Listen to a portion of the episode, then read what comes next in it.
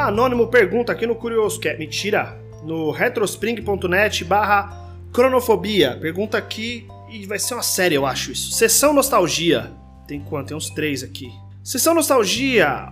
O que mais te lembra da sua infância? Não.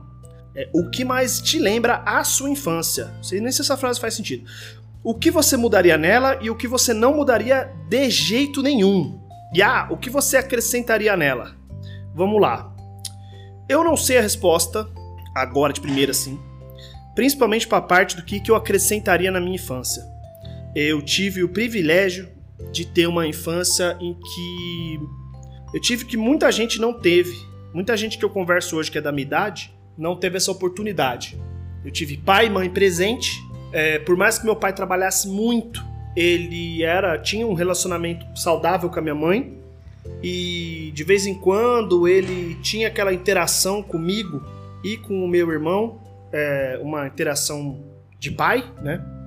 A gente tinha a oportunidade de morar no mesmo terreno, né, no mesmo uh, lugar físico ali que moravam os meus avós e os meus tios por parte de mãe. Então a gente teve essa vivência. Eu tive, então outra coisa, né? Na minha infância eu tive um meu irmão muito próximo e, e tem muita gente que não teve essa vivência familiar, assim, de poder ter essa, essa coisa de, pô, chega da escolinha, passa em casa, deixa as coisas, tira o uniforme, vai para casa da avó, senta, faz a lição de casa com a avó ajudando, aí sobe lá para dar um abraço no tio, sabe? Conversa. Então eu tive o privilégio de poder ter essa vivência familiar muito próxima é, pela minha infância. Então eu não sei o que eu adicionaria, não. Seria muito. Eu acho muito. Não sei se é ingênuo da minha parte ou. ou não sei muito bem, mas sei lá. Minha família, ela não era uma família rica, mas ela não era uma família pobre também. Ainda mais no, com, com o tempo passando, com o meu pai melhorando um pouco de condição financeira por causa do trabalho dele. É, até que a gente começou a ter um pouco mais de grana mesmo, e deu, deu para ver porque a gente mudou de casa, a nossa casa era bem maior, e as oportunidades que a gente tinha eram diferentes, mas a gente. É, isso na nossa infância, que eu digo até uns 11, 12 anos, antes, antes da gente vi, viajar para o sítio, né? A gente mudar para o sítio, que eu morei no sítio. É, mas eu acho que foi uma, uma infância boa, sabe? Porra, eu tive videogame quando eu era criança né? Quantas pessoas eu conheço hoje que não tiveram essa oportunidade de ter um videogame quando tinham, sei lá, 10 anos? E não sei, eu acho que não tem nada que eu adicionaria, não, porque muito do que eu sou hoje vem disso, né? Vem dessa criação. Por exemplo, é, a gente ter mudado pro sítio ali com 12 anos, 13 anos, eu, né? Tinha 12 anos, 13 anos. É, pô, eu achava uma merda, porque eu ficava, gostava de ficar em casa, gostava de jogar videogame. É, não queria ficar andando de cavalo, sabe? Assim, não queria ficar é, pendurado, subindo em árvore, que nem meu irmão queria, jogando bola.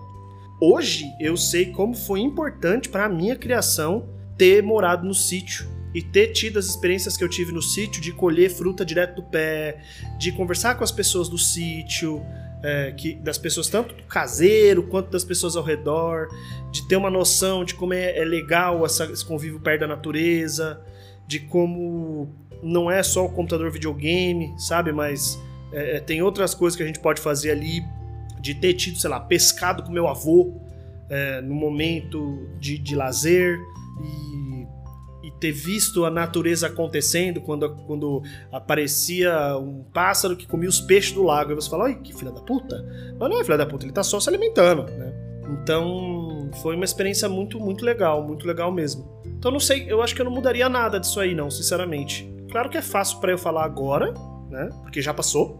Então, quando eu falo que é um pouco ingênuo da minha parte de querer fazer essa mudança nesse momento, é isso, assim, essa essa relação, assim.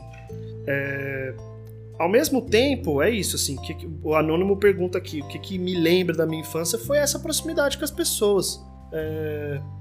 Tanto, é, uma das umas mudanças é que assim, eu só virei amigo do meu pai mesmo depois que minha mãe morreu, que a gente se aproximou muito.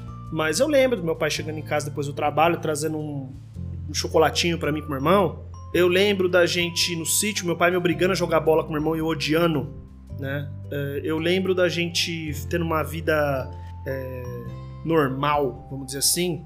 Meu pai levando a gente no estádio da Portuguesa para ver o Santos jogar. É, eu lembro da gente ter uma vivência. Eu tive uma vivência muito próxima na igreja, né? Mas não foi ruim, não. Até o acampamento, quando eu tive o episódio do acampamento aí que eu falei sobre como foi, teve seus problemas? Teve, mas eu tive uma vivência social no acampamento, uma vivência musical no acampamento que muita gente não tem porque não tem essa experiência religiosa da, da igreja, assim, né? desse, desse tipo de coisa. Então eu acho que eu não mudaria nada não, Anônimo. Eu acho que eu gosto da minha infância como foi. É, claramente hoje tenho vários traumas que vêm desse, dessa, desse momento, mas quem seria eu hoje se não é, uma pessoa completamente diferente se eu adicionasse um itemzinho que seja aí na minha infância, né?